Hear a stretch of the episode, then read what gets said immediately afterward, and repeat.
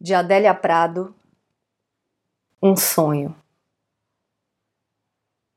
Eu tive um sonho essa noite que não quero esquecer, por isso o escrevo tal qual se deu.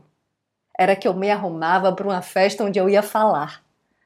O meu cabelo limpo refletia vermelhos, o meu vestido era num tom de azul cheio de panos, lindo. O meu corpo era jovem, as minhas pernas gostavam do contato da seda. Falava-se, ria-se, preparava-se. Todo movimento era de espera e aguardos, sendo que, depois de vestida, vesti por cima um casaco e colhi do próprio sonho, pois de parte alguma eu a vira brotar, uma sempre viva amarela que me encantou por seu miolo azul, um azul de céu limpo sem as reverberações, de um azul sem o Z, que usei nessa palavra tisna.